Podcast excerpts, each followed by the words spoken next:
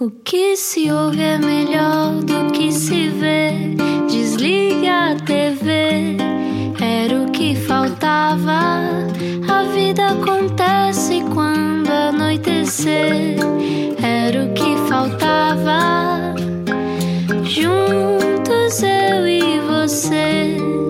Olá, boa sexta-feira, bom fim de semana, bem-vindo à Rádio Comercial, este é o Euro que Faltava. Eu sou o Rui Maria Pego. Olá, eu sou Ana Martins, espero que esteja muito bem. Fiz aqui esta minha voz mais. Olá, Já em homenagem aqui. ao nosso convidado. Estamos a começar a preparar, é um bocadinho voz de cama. É um bocadinho voz de cama. Voz de sim. início de fim de semana, não é? Uma coisa sempre aqui meio no nariz. Uh, se só agora chegou, pode ouvir esta conversa mais tarde. Aliás, está tudo no site, Ana Martins. Então não está? Queres que eu diga o quê? Quantas é que são? Sim. Como é que se pode fazer para ouvir? Então é radiocomercial.ol.pd Aparece lá uma areazinha que diz Era o que faltava, que é o nome deste programa. Uhum. E depois estão lá todas as conversas que nós já tivemos desde setembro de 2019. São muitas. Se não tem nada para fazer, ou se, por exemplo, vai ficar, vai fazer rehab, está, uh, está num sítio onde não pode fazer nada, só pode pintar as suas emoções, também pode haver estas conversas. É uma coisa boa. Faça isso. radiocomercial.iol.pt Explica-nos como se eu tivesse acordado de um coma. Então quem é que nós temos cá hoje? Ator, encenador, modelo, começou nos Morangos com Açúcar. A última novela que fez foi O Beijo de Escorpião, em 2014, e desde então tem-se dedicado ao cinema, ao teatro e que privilégio dar vida a histórias como, por exemplo, histórias da Sofia de Mel Brainer Anderson, não é? Ou Peter Weiss, ou muitos outros. Nuno Lage, que é o nosso convidado de hoje, não era o que faltava. Ele que está também nos cinemas com Bem Bom, o filme sobre as doces em que faz do mítico Zé Carlos, e também em breve nos cinemas com Mar Infinito. Uma carreira muito longa também no teatro, como criador. Nuno Lasco, olá. Ai, desculpa, diz. Olá, olá.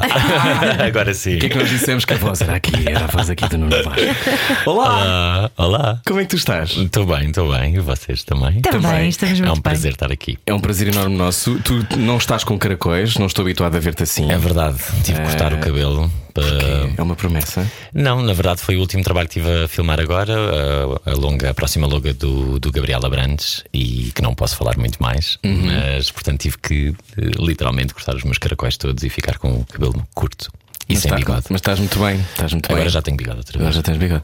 Uh, Nuno Lasco tem esta voz imagem marca, esse bigode. cavernosa. É, Lindíssimo. cavernosa.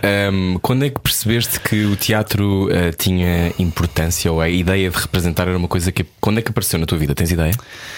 Bem, eh, representar apareceu logo desde muito cedo, na verdade. Ou seja, fiz sempre os teatrinhos todos da escola, etc. E tenho a mais-valia de ter uma mãe que também fazia teatro amador e sempre incutiu muito isso lá em casa e canta super bem. E, portanto, é uma mulher das artes que acho que, se calhar, se tivesse nascido noutra altura, teria tido outras oportunidades, não sei. E, portanto, para mim, o teatro ou a representação sempre foi um, um hobby. Um, eu queria muito ser arquiteto e, portanto, estive na Faculdade de Arquitetura, estudei para isso, entrei, estava felicíssimo, mega, e a dada altura percebi que não, que não queria fazer isso o resto da minha vida e que não me apetecia viver atrás de um estirador uh, e servir cafés uh, arquitetos importantes. Quando é que percebeste isso? Quando estavas em palco?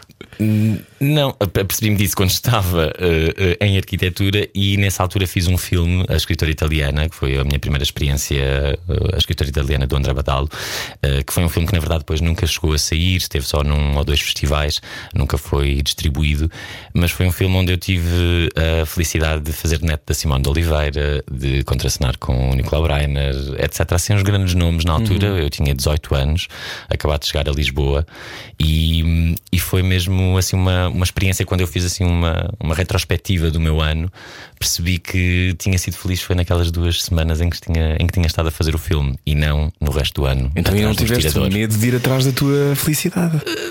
Receei um pouco. Porque, receei um explica, pouco. tu, uh, tu vivias em Aveiro? Vivi em Ilhavo, sim. Ilhavo, Ilhavo, perto de Ai, tão Aveiro. bonitinho. Eu ia dizer Ilhavo, mas eu, eu não sei porque também acho que Aveiro, Aveiro e Ilhavo têm uma proximidade enorme. Tem, tem. são É Costa Nova ali, não é? É tudo. Sim. Lindo. Aliás, Um, Costa Nova pertence a Ilha, mas depois toda a gente associa a Aveiro. Eu estudei em Aveiro, no secundário, portanto, que Sim. tudo se liga, é muito E próximo. Ilhavo tem uma, uma pulsão cultural. É verdade, agora sim. Na tua Agora altura, não? sim. Não, não, não. Ah. Ainda para mais conheço muito bem o Luís Ferreira e conheço Uhum. muito bem a Maria Inês, que também é um- uma grande amiga minha que estudou comigo, que é no fundo o seu braço direito.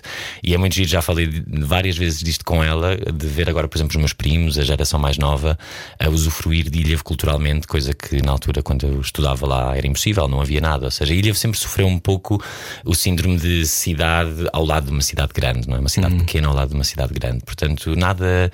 Abria-se uma loja e não vingava, abria-se um café e não vingava, um barzinho e não vingava, porque uhum. estávamos a 5 km de Aveiro, uhum. portanto, tudo acontecia em Aveiro.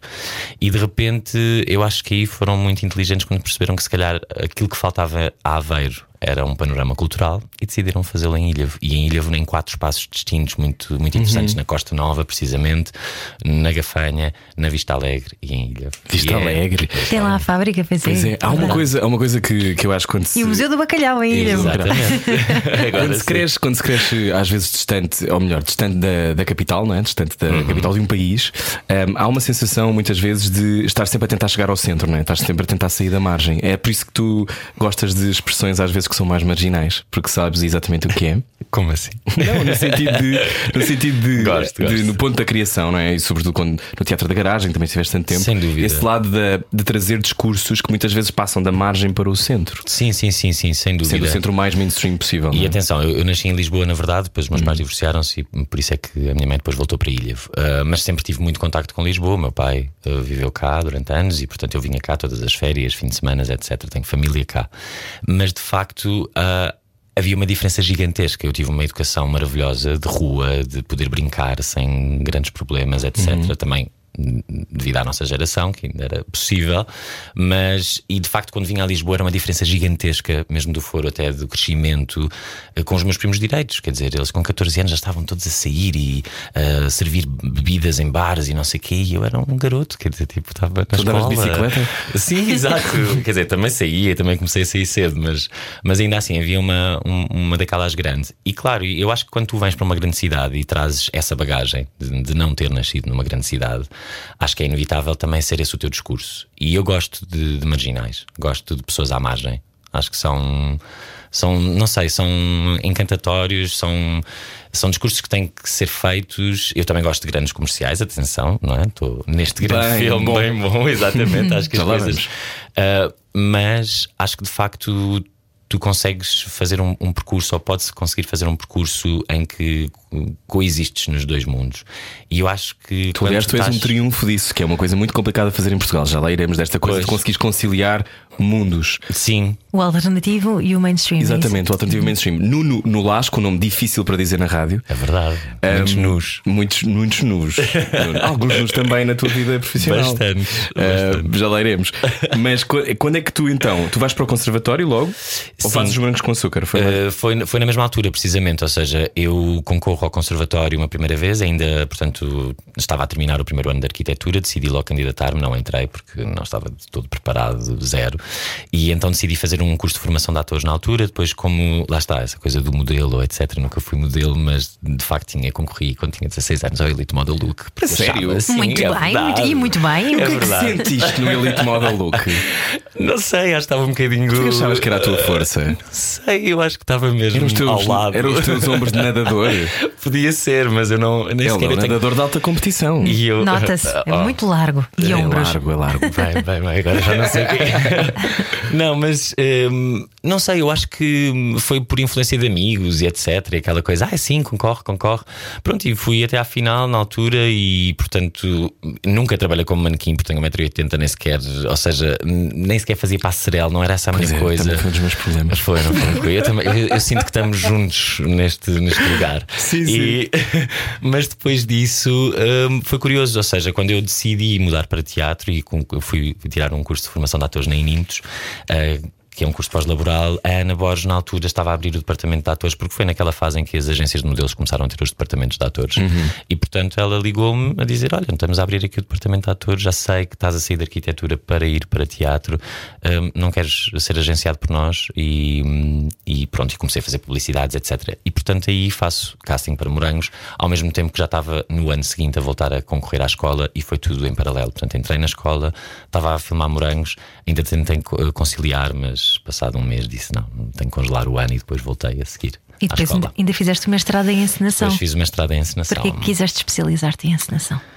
Olha, acho que tem a ver com o meu background, primeiro de arquitetura, ponto número um, ou seja, uhum. desse olhar exterior, desse olhar esteta, vá, ou de um olhar arquitetónico sobre a cena, e depois de, uma, de um caráter que eu acho que tenho enquanto ator também, uh, tu vais definindo ao longo do, da escola, e eu senti que tinha uma, uma, uma particularidade de organização de jogo em cena. Ou seja, às vezes há atores que são, não, não são tão impositivos, mas conseguem ter uma noção espacial de tudo e de todos e acabam por dominar o jogo em prol daquilo que está a ser feito. E, e claramente eu apercebi-me disso durante esses três anos e pensei, ok, pelo menos vou tentar. E para mim o mestrado foi mais do que eu hoje em dia querer ser encenador. Eu acho que gosto muito de fazer as minhas criações, mas não quero deixar de ser ator, mas também não quero ser só encenador, nem quero ser só ator mas para mim foi a possibilidade de, de, ter obrigatoriedade, ou seja, ter deadlines. Ok, tens que fazer um espetáculo agora em dois uhum. meses sobre este texto, agora vais ter que eh, pesquisar outra matéria e fazer uma performance, agora vais ter que. E portanto era no fundo ter isso, e foi um mestrado que eu decidi fazer logo, eh, mal saí da licenciatura, à parte também do Teatro da Garagem que já estava fixo na companhia. Portanto, fez sentido na altura, e acho que sim. E é uma altura na tua vida em que também vais dar formação a adolescentes, formação de teatro. É verdade. Que é uh, transformador. Eu fiz uh, teatro na escola secundária e transformou-me completamente. Eu era super tímida e de repente. Uh! E agora estás aqui. agora estou aqui, exatamente. Não, mas acho, acho mesmo que o teatro devia fazer parte de todos os currículos escolares, uhum. independentemente de seguirmos teatro ou não. O teatro começa-se por desinibição e confiança, e só estas duas palavras acho que são necessárias para, para qualquer ser humano. Portanto, sim, e eu gosto particularmente da faixa etária dos adolescentes.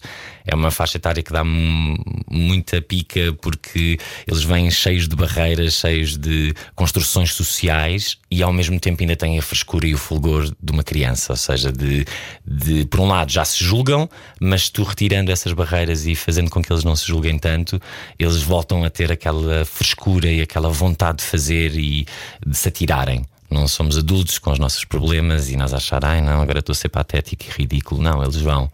E é giro tu percebes que tens um ascendente sobre, sobre esses adolescentes e que às vezes mudas a vida Sim, de algumas pessoas. Sem dúvida. Sei lá, um, um, dos meus, um dos meus primeiros alunos foi Vicente Valenstein. Portanto, foi. foi Ai, Vicente é maravilhoso. Tinha, tinha 15 anos na altura. Prima Nós... direita Catarina Valenstein e ator que estava em Lisboa até há bem pouco tempo. Exatamente. E filho da Madalena Valenstein, que uh, programa a Fábrica das Artes no CCB e nós tínhamos acabado de fazer um espetáculo lá e, e, ela soube que nós tínhamos este clube de teatro lá no, no Teatro da Garagem, então decidiu inscrever o Vicente.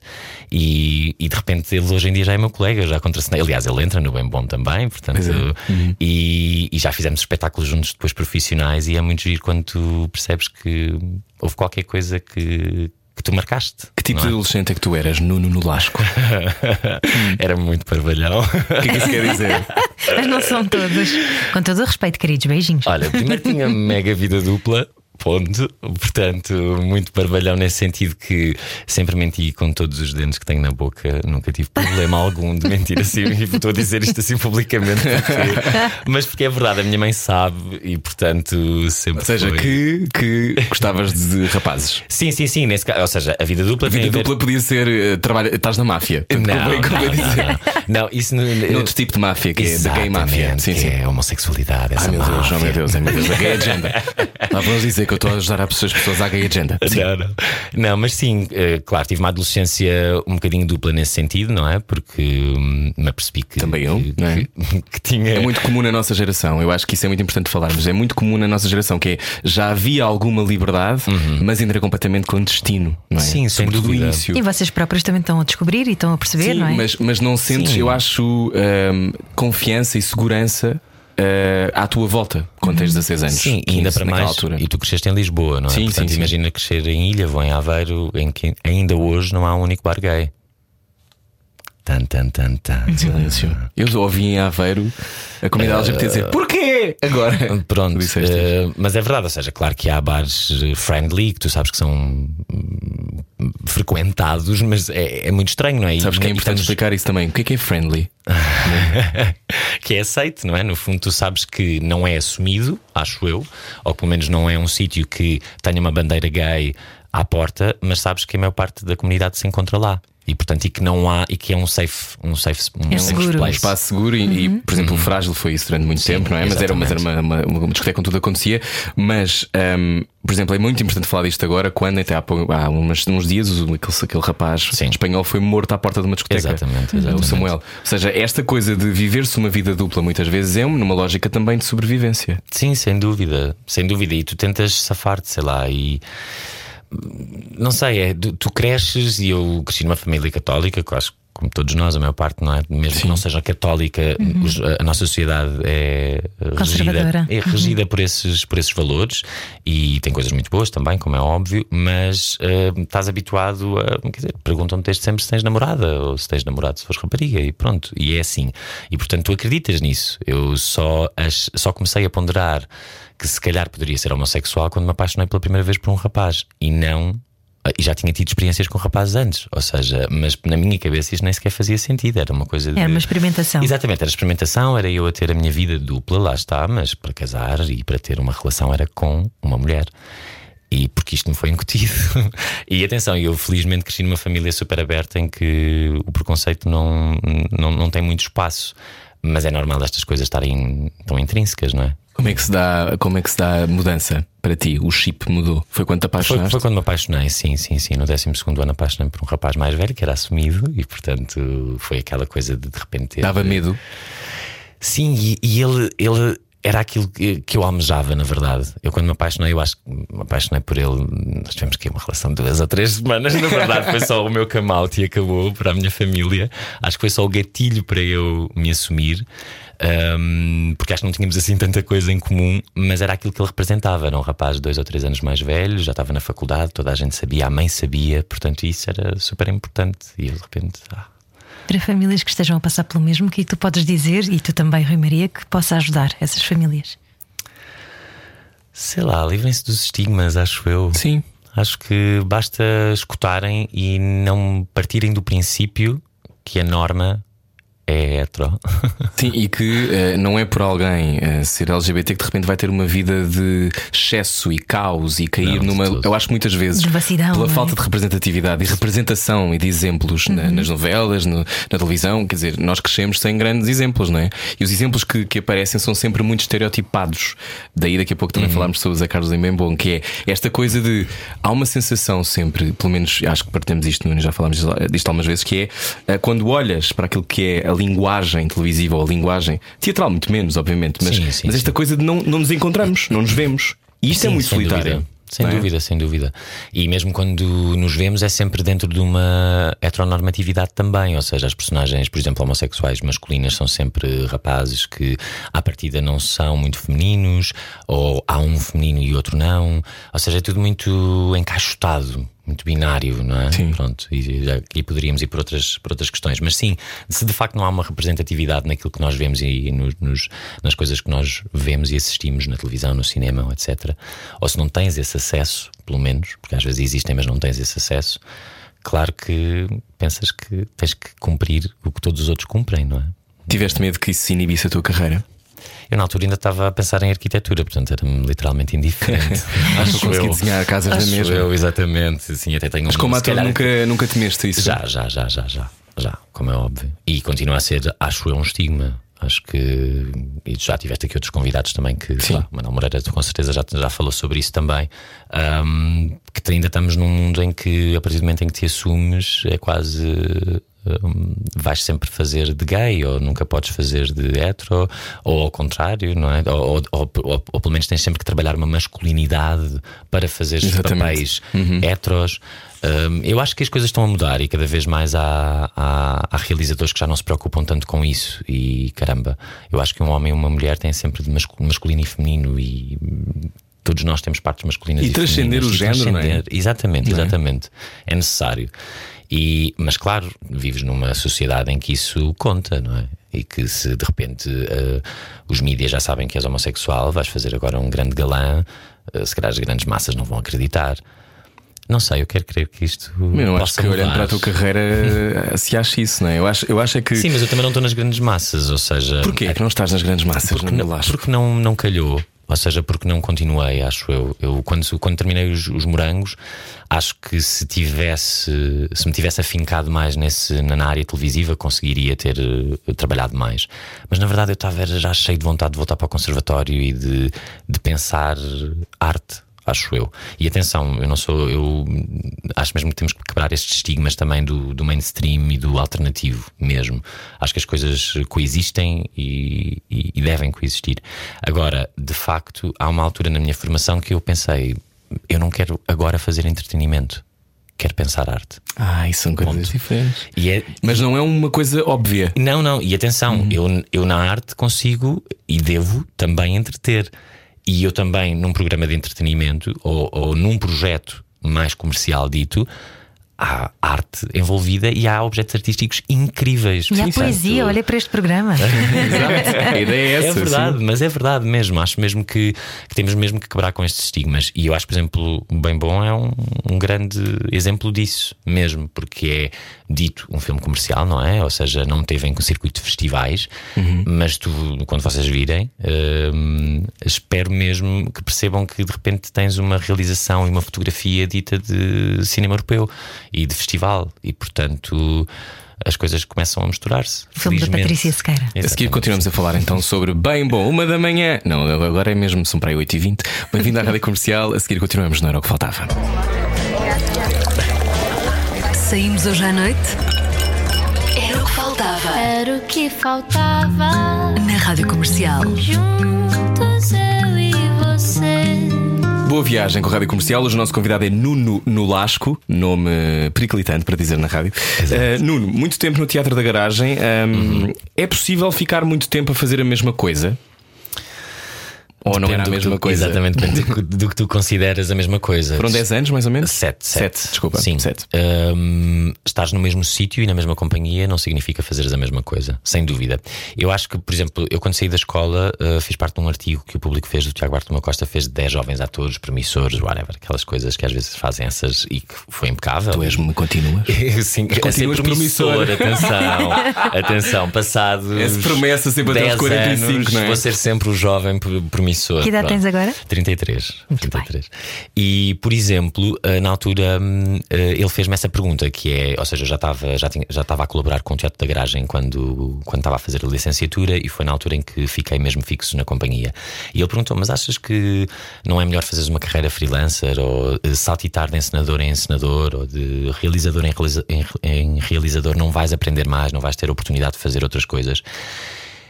Eu hoje sou freelancer e tenho outro, outra opinião, mas acho que na altura, e, e, para mim também continuo a acreditar nisto, é muitas das vezes, e infelizmente, tu se estás como freelancer, és chamado para fazer aquilo que as pessoas já sabem que tu sabes fazer. Ou seja, um typecasting, não é? Uma, um realizador ou um encenador vê-te num espetáculo ou num, num, filme a fazer X e de repente, quando está a pensar no seu elenco, como já te viu nesse registro, pensa: não, não, não, não é fixe para isto e tu vais.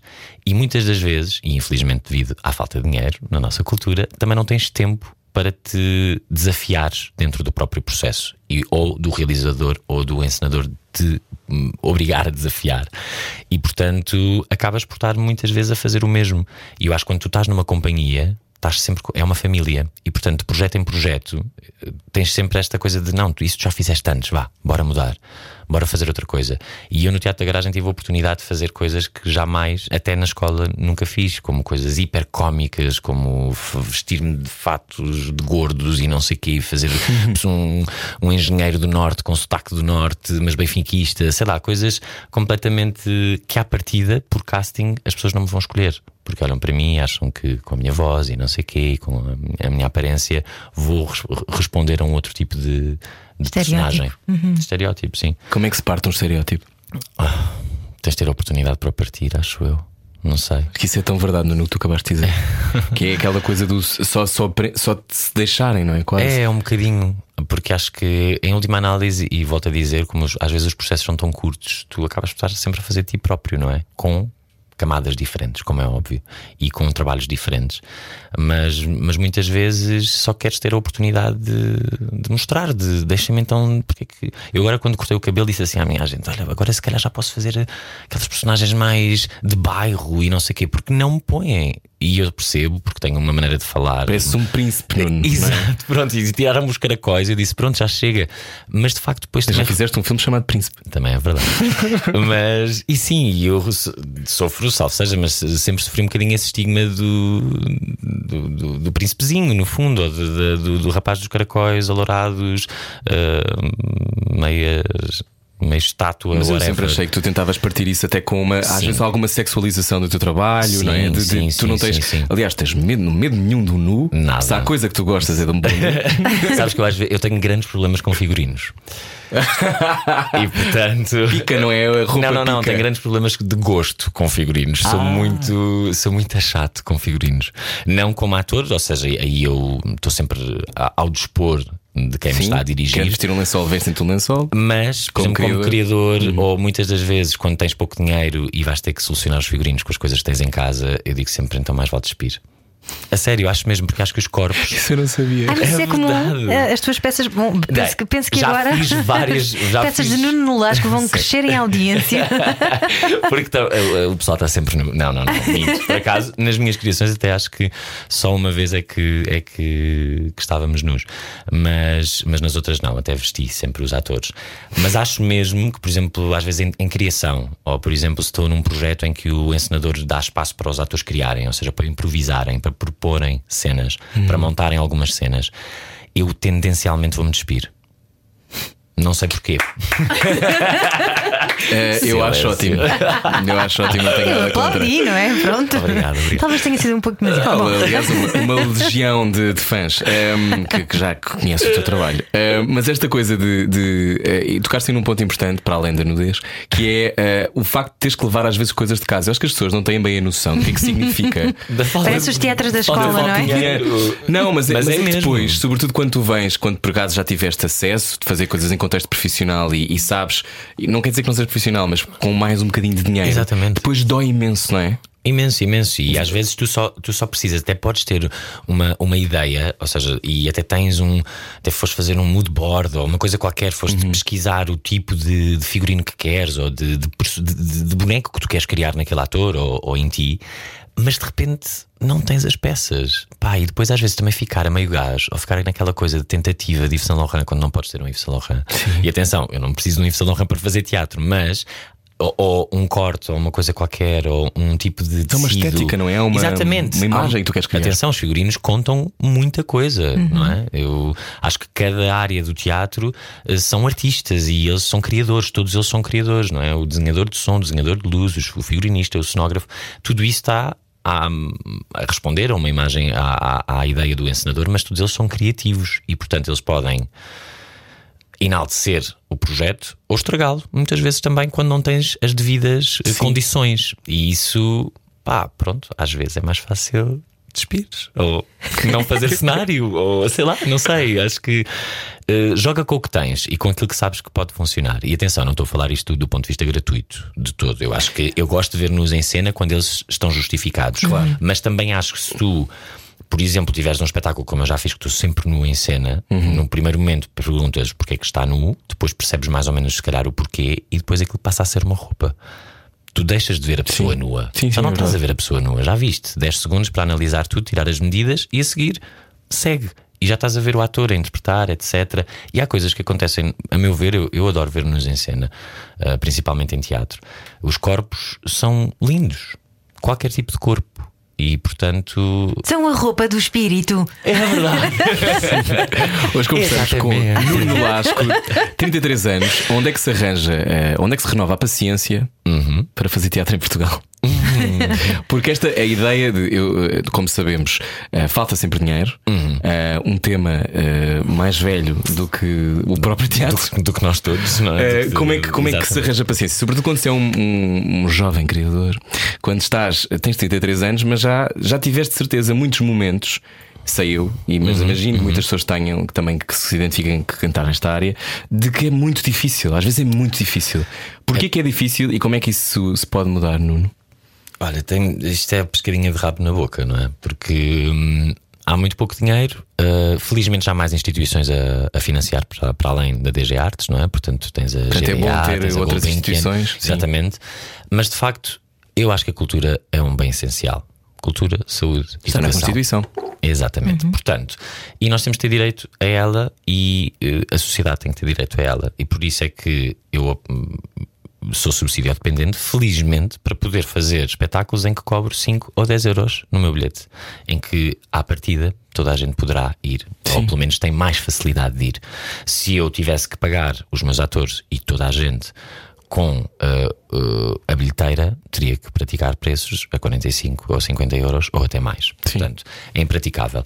Agora, uh, como é que se ganha paciência, como é que. É uma luta constante, acho eu. Eu também, atenção, eu não sou o tipo de pessoa que tenha concorrido 500 mil vezes ou todos os anos aos pontuais ou andasse à procura de, de muito dinheiro.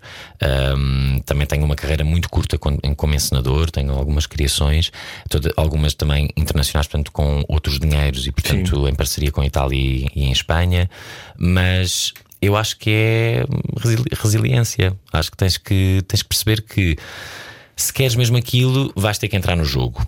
O jogo não está muito bem escrito e não é um jogo muito fixe, porque é difícil, porque é um jogo que te avalia mais do que o teu objeto artístico, avalia se tu és bom a fazer uma candidatura e se és bom produtor. Uhum. Como este é o paradigma, depois também não te podes queixar a seguir. Há fatores de majuração que tens que cumprir, não é uma equação. Tens que ter um visto em todos os, em uhum. todos os, os, patamares. Se de repente, eu vou dizer, eu, eu acho que há, há, há, criadores, por exemplo, eu não percebo como é que a Mónica Calho não recebe Sim. a maior parte dos, do dinheiro, mas eu também percebo que se calhar ela não preenche alguns tiques, não é? Tipo, alguns, alguns pontos da candidatura. Neste e momento. Tenho, neste momento, ou pelo menos neste jogo que ela está a jogar. Felizmente ela já tem conseguido ir à volta e tem programadores uh, a programá-la e etc. Felizmente, porque acho que não se pode perder uma Mónica Calho, como também não se pode perder outros, outros tantos criadores. Mas de facto, quando tu vais a jogo, sabes quais são as regras do jogo e tens pelo menos tentar jogá-lo. Agora, é uma luta constante. Não sei, nem, nem, nem sei dizer como é que se tem paciência. Não... Sentiste que vais, o, a Ministra da Cultura e a Cultura uh, que estiveram bem nesta, nesta fase? Podes só dizer uma cor se quiseres. Carminho. Bege. Pois, não é? É bege. Mas porquê, porquê que eu acho que houve uma tentativa também porque tinha que haver uma tentativa, uhum, não é? Uhum. Tinha que haver acontecer alguma coisa, mas estamos a falar e nós falámos muito isto no programa ao longo deste, deste tempo, sobretudo no pico, no pico do confinamento, sim, confinamento, sim, sim, que era são milhares e milhares de pessoas que estão a trabalhar, ou milhares de pessoas que não, é que não têm qualquer tipo de estrutura. Um... Eu acho que mais do que tudo aqui o que, o que nós percebemos é que de facto, e atenção aqui, não vou reduzir as coisas à cultura, vou reduzir as coisas aos trabalhadores independentes, que não, uhum. só, não, não é só a cultura, de facto não há um, uma rede, uma rede de, de uhum. proteção social. E isto é muito grave é muito grave porque a maior parte das pessoas que são ditas ou que trabalham, por exemplo, agora na área da cultura, a maior parte, se calhar, das pessoas tem mais dois trabalhos para além disso. E se calhar o seu ganha-pão não é da cultura, portanto, depois, quando tens que, numa candidatura para receber um dinheirinho da cultura, tens de dizer quanto é que tu perdeste, se calhar perdeste 400 eh, euros. E portanto, eh, se calhar devias era estar a pedir aos restaurantes ou aos bares onde tu trabalhavas, mas depois também não dá. Então não há proteção. As pessoas ficam na mão. Não, não há, há, trabalho, não, não há, dinheiro. trabalho, não há dinheiro, exatamente. Agora, eu acho que tudo isto, agora voltando um bocadinho atrás àquilo que estavas a dizer da questão da, da paciência ou da questão, pelo menos, de te manteres no teatro, acho que tudo mudaria se a educação também mudasse e se isto fosse um hábito.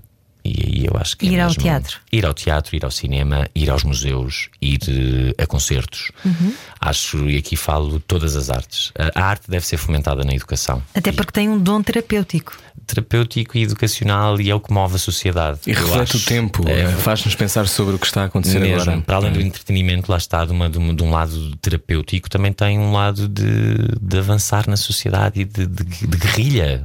É assim que nós avançamos, é através da cultura.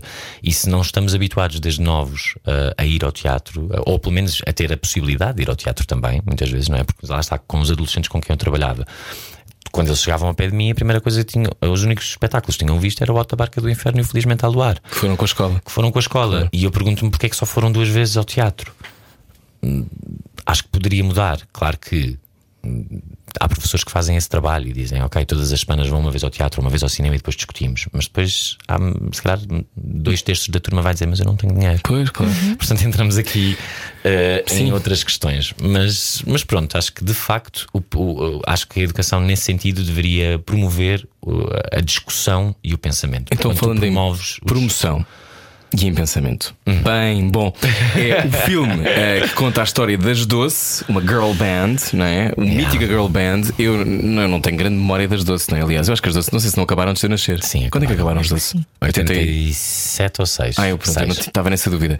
Como é que foi fazer já respondi essa pergunta e já errei. foi, foi, na SIC, no, na coisa da, da, com a Carolina Carvalho, ah. nessa pergunta. Olha, mas como é que foi fazer este filme? Há muito tempo que se falava deste filme, há muito tempo eu, eu acho que as Doce foram completamente. Uh, mudaram por completo a ideia do que era uma mulher na música e na uhum. pop.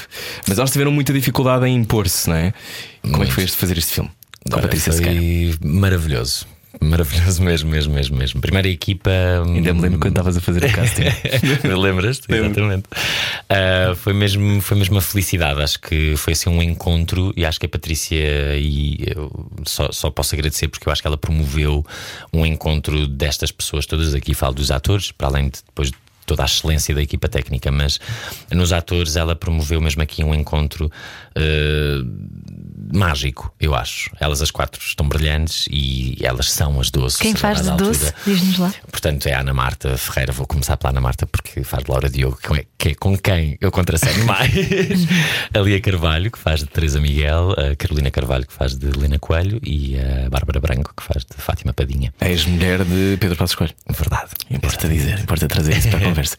mas sim, mas acho que foi, foi, foi incrível. Foi incrível. Primeiro, saberes que estás a, estás a falar de um tema e de uma de uma banda que lá está, não teve uh, o reconhecimento devido. Não teve sem dúvida. Elas, os três festivais da canção, os primeiros de 80, 81 e 82, se tu pensares, elas são completamente avant-garde. Elas estavam à frente da sua, da sua geração, de tudo. E nisso, o Zé Carlos também, a personagem que eu interpreto, ou seja, o estilista, o que fazia o styling delas. O Tosé Brito também, que teve a ideia de a juntar e Sim. a maneira como escrevia as músicas e as músicas que compôs. Portanto, tudo isso de repente tu, tu vinhas de um Portugal pós-ditadura, não é? E não estavam preparados para ver as doces, para ver quatro Ainda mulheres. muitas teias de aranha, bonitas, é? muito bonitas, muito seminuas também, por vezes, não é? Se tu pensares no Alibaba, que elas vão de biquíni, uhum. e claro que elas é nesse ano que têm a pior classificação, ficam em quarto. Quando era claramente a música a ir à Eurovisão. Alibaba. Exatamente. e depois ganham no, no ano seguinte com o Bem Bom, que é uma música maravilhosa também, mas todas tapadas. Voltamos à nudez. É verdade, vestidas de mosqueteiros, uh, todas tapadas. Eu lembro-me de ver essas imagens. O, qual é o maior desafio de interpretar uma pessoa que já viveu? Ou já, já morreu, Zé Carlos? Já morreu. Já morreu. Já sim, em 2004. Um, olha, é, não sei, eu tive assim a coisa. A coisa foi. A Patrícia pediu-me uma coisa um bocadinho diferente uh, em relação aos outros, às outras personagens.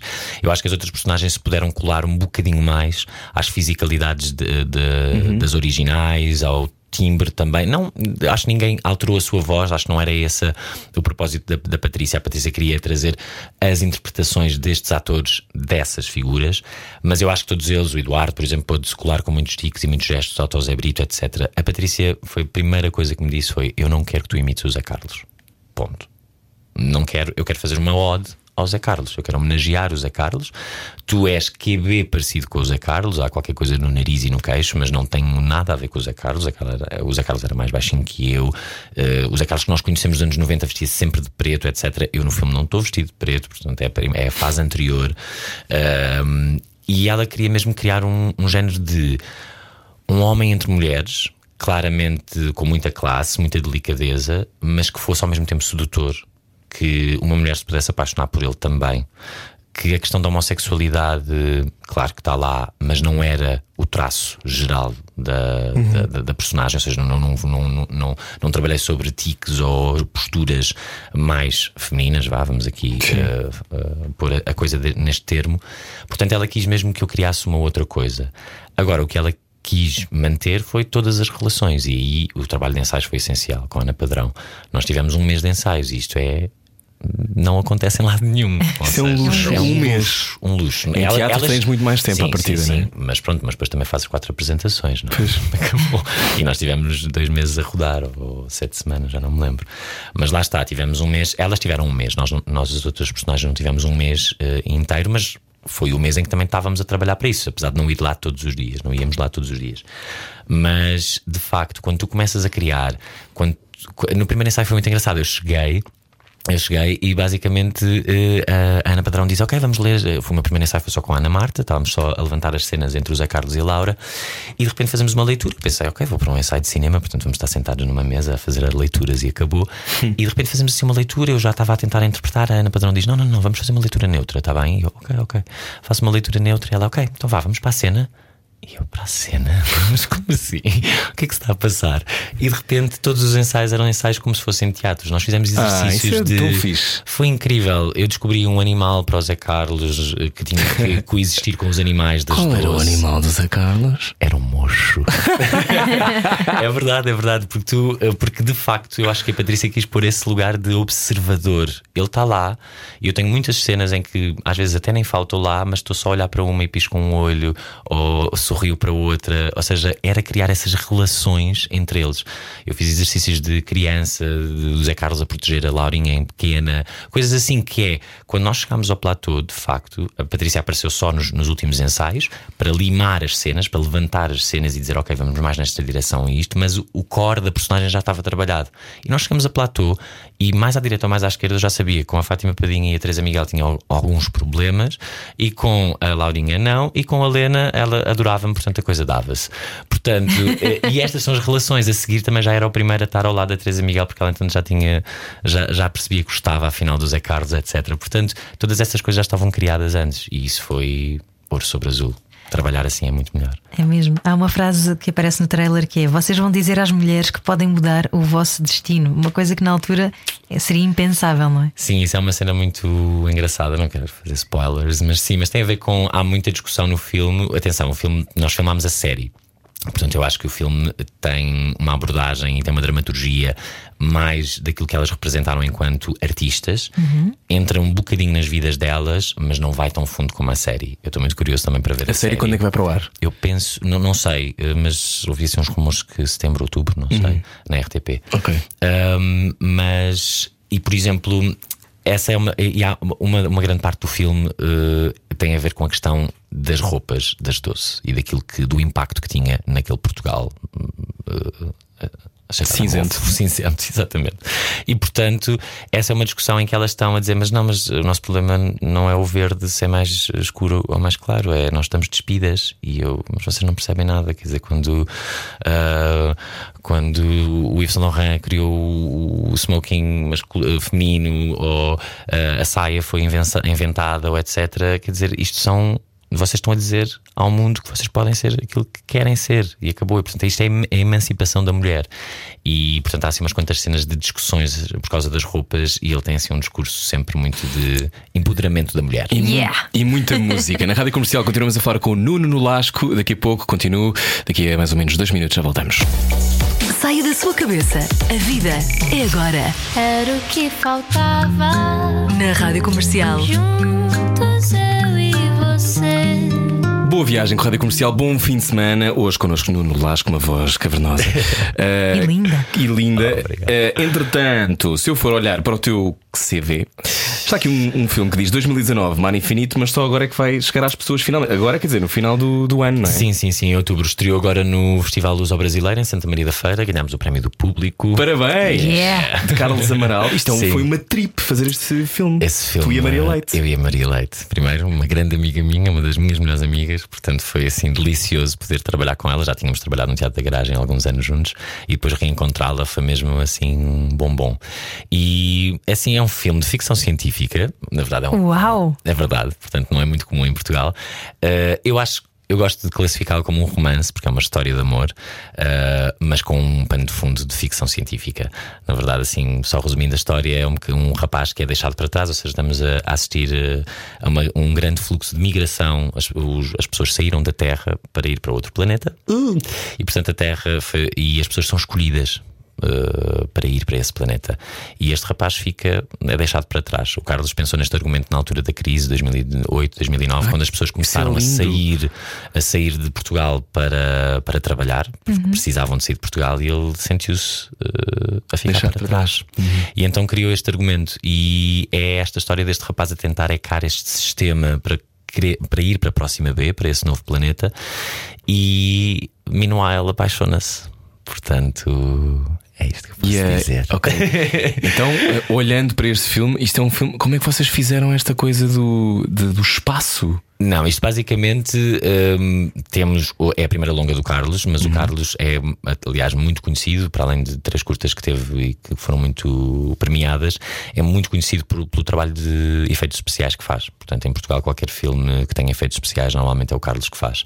E, portanto, é ouro sobre azul. Tens o realizador que já sabe o que é que vai fazer de efeitos especiais a seguir. Portanto, ele está-te a dirigir e já sabe exatamente que no plano vai pôr não sei o quê, não sei o quê.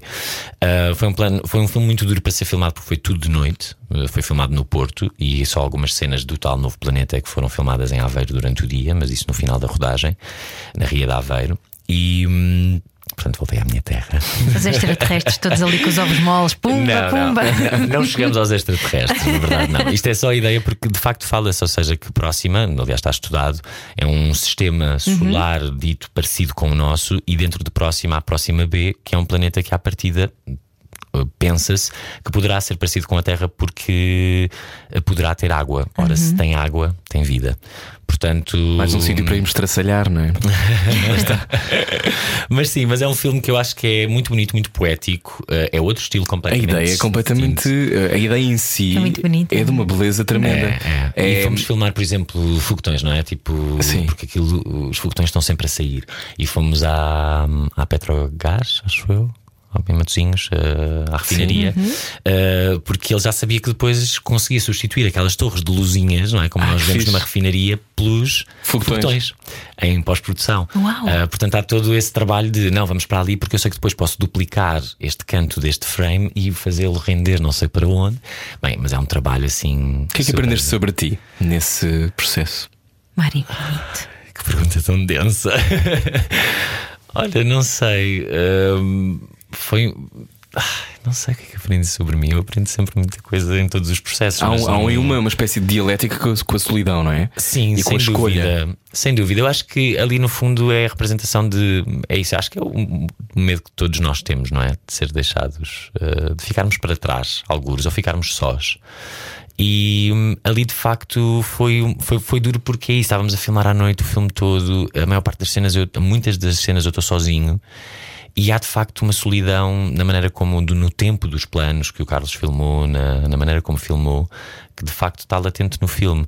E isso é inevitável quando tu estás a filmar que te deixes afetar um bocadinho por isso. Eu estava a ficar num Airbnb impecável no Porto, ali no- nos aliados, mas estava sozinho também. Eh, ou seja, a dormir durante o dia. Eh, não sei, aprendi que não quero ficar sozinho.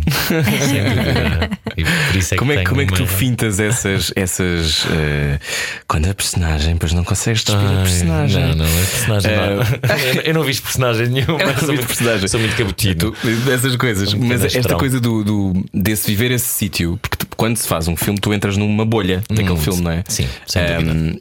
e, e não ficas cansado, passado algum tempo, de- daquela vida, daquele momento. Sim, eu acho que é extremamente necessário. E por acaso, agora no filme do Gabriel, eu estava a dizer isso a alguns amigos meus que fazem parte da minha vida e que sempre que eu estou a filmar algum filme ou num processo de teatro mais denso, eu deixo de, de estar Desapareces, muito, é desapareço. Sim. Mas é normal porque eu prefiro estar com as pessoas que fazem parte do mesmo filme porque as conversas são sobre isso. Ou seja, o filme não se faz só entre o ação e o corta ou, ou nas horas em que nós estamos em platô. O filme ou o espetáculo faz-se também depois nas conversas que temos a seguir, nos, nos copos que vamos tomar, no, no café, sim, sim. na- nas amizades que criamos que parece que são para toda a vida durante aqueles dois meses que depois a seguir, pronto, as coisas voltam ao normal. Era isso que eu te ia perguntar. Depois da rodagem, não há ali uma ressaca de vazio. adrenalina? Sim, sim, sim. Parece que estamos aquela coisa de como quando éramos crianças íamos para o campo de férias e depois voltávamos e estávamos super sozinhos em casa. É literalmente isso. Eu acabo um projeto, um processo e fico. E agora? Nunca mais vou ver estas pessoas. Eles eram os meus melhores amigos. Exato, exato. Pronto, depois vêm outros, não é? Mas que é complicado, porque às vezes sinto que tô, tenho assim imensas bolhas que fui criando ao longo dos anos. Felizmente mantenho contacto com, com grande parte dessas bolhas, mas não tanto com, com, com a mesma hum, assiduidade que eu gostaria. E estás onde querias estar? Estou, estou mesmo. A sério, estou, estou, estou. Eu nisso há bocado estavas a falar dessa questão de, de ter conciliado muito percursos, diga-se, e há uma coisa que eu não tenho, eu não tenho pressa de todo. Eu gosto mesmo de usufruir cada momento que faço e cada processo que faço e cada momento da minha vida pessoal também. E, tô, e, e acho que isso é uma característica essencial para tu não estressares contigo próprio, para não teres, não, não, porque eu já tenho 33 e não estou a fazer uma Netflix, ou não estou a fazer não sei o quê, ou uh, o diretor de casting X não gosta de mim e não me chama para aquilo, e estão a filmar quatro séries agora e eu não estou em nenhuma. Pá, não, mas também estou a fazer outras coisas ao mesmo tempo. Que gostas. Está-se bem. Uhum. Ou seja, não, é, não tenho que estar em todas. Antes, pelo contrário, estou naquelas que fazem sentido e que me chamam e que eu também chamo, ou seja, que eu também promovo. Uh, mas estou, acho que sim, estou mesmo no sítio onde quero. Com muita calma, estou cada vez a fazer mais cinema, cada vez também a fazer mais teatro diferente, mais performance, outros, outras formas de, de fazer, e felizmente tenho conseguido conciliar tudo de uma maneira muito easygoing. Muito easygoing. É para ver então Nuno Lasco no cinema. Bem bom, já está. Já está, já estreou ontem. Qual é a sensação? é estranho porque agora bem, já não há nada a fazer, como é óbvio, não é? Sim. Na antestreia estava mais, bem mais nervoso porque também estava a ver o. Gostas de ir a antestreias? Não, odeio. eu odeio, a sério, eu não percebo. Realizadores que me estão a ouvir, por favor, parem de pôr os vossos atores a ver o filme pela primeira vez no meio de 500 pessoas. não é bom, não é bom porque eu já estou a, já estou a lidar com o meu nervosismo de ter que lidar comigo próprio no ecrã e com todo, todas as minhas inseguranças. E ainda tenho que lidar com os outros olhares todos que me estão a ver no grande ecrã que estão a olhar para mim na plateia também. Portanto, não é fixe. Eu acho mesmo que os realizadores deviam mesmo parar. Parem. Parem e chamem só os atores, o elenco, a equipa e façamos uma visualização uh, informal num sítio qualquer. Mandem-me o link antes, por favor, qualquer coisa. Tipo, mas é muito nerve-wracking estar assim numa, numa antestreia. Agora, com a estreia é diferente, quer dizer, já está nas salas e quero muito que as pessoas vão e caramba, a cultura é segura, portanto vão ao cinema, Sim. Por favor. Uh, apesar de estarmos numa fase crítica agora, uh, mas estamos distanciados com máscaras e é, e é o nosso Mãos alento. desinfetadas. É o nosso alento, tem que ser. É Mãos desinfetadas e corações abertos. Isso. Bem bom, o filme sobre a história das doce com Nuno no Lasco já está nos cinemas e em breve, ou melhor, alguns no final do ano, setembro, outubro. Sim, outubro. Outubro vai para as salas Mar Infinito. Bom, Mar Infinito de Carlos Amaral. Adeus, Nuno. Adeus, Rui. Adeus, Ana. Gostava. Obrigado. Voltamos amanhã, amanhã não, segunda-feira, com mais conversas. Tenham um ótimo fim de semana e vamos ouvir a, a, voz do Nuno só mais um bocadinho. Diz lá bom fim de semana. Bom fim de semana. Ai. Ui. A seguir o Rui Simões na rádio comercial. Saia da sua cabeça. A vida é agora. Era o que faltava. Na rádio comercial. Juntos eu e você.